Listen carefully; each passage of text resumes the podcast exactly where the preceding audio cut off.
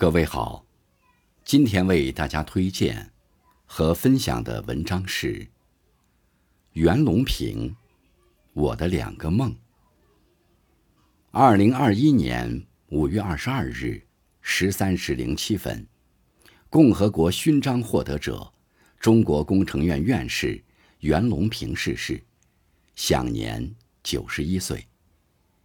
今天我们一起重温袁老二零一九年十月二十三日发表在《人民日报》上的文章《我的两个梦》节选。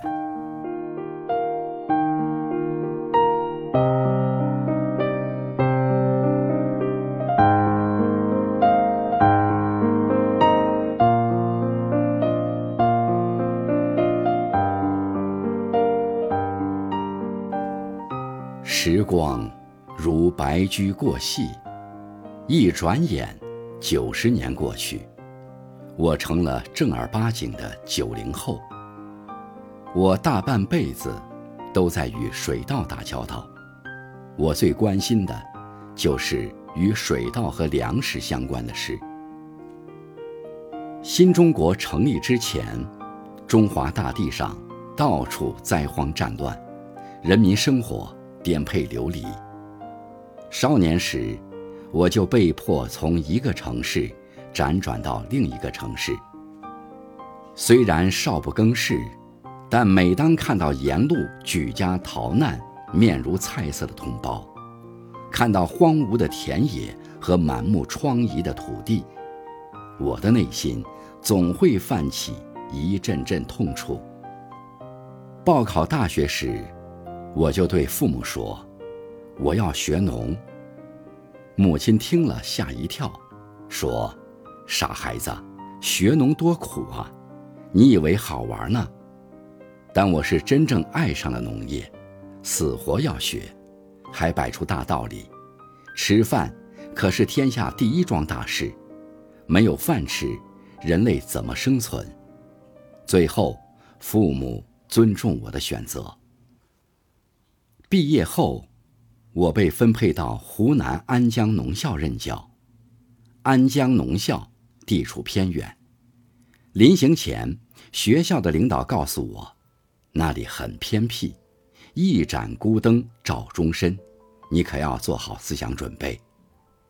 当时我想，能传播农业科学知识，也是为国家做贡献。没想到去了不久，就碰上困难时期。我当时想，这么大一个国家，如果粮食安全得不到保障，其他一切都无从谈起。我要为让中国人吃饱饭而奋斗。一天，我看到一些农民从高山上兑了种子，担回来种，就问他们，为什么跑那么高的山上去换种呢？他们说。山上的种子质量好一些，产的多些。他们接着还说了一句话，叫做“施肥不如勤换种”，这对我有很大启发。农业上增产的途径有很多，但其中两种是非常重要的因素。从此以后，我开始自己的杂交水稻研究之路。一路走来，有汗水和辛酸。也有丰收和喜悦。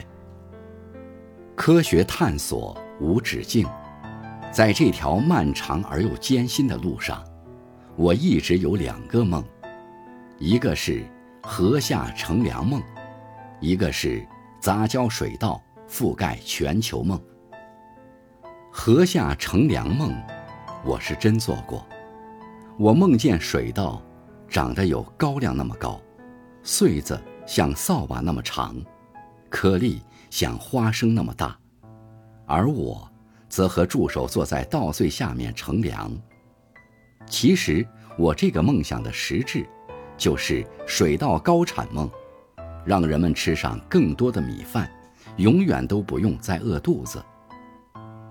做梦容易，但要把梦变成现实，则需要付出大量艰苦的劳动和努力。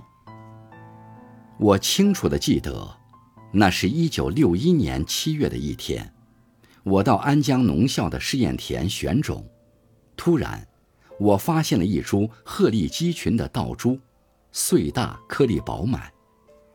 我随手挑了一穗，竟有二百三十粒之多。当时以为选到了优良品种，岂不是可以增产无数粮食？第二年春天，我把种子播下，结果却令人大失所望。一眼望去，高的高，矮的矮，没有一株赶得上最初的那株水稻。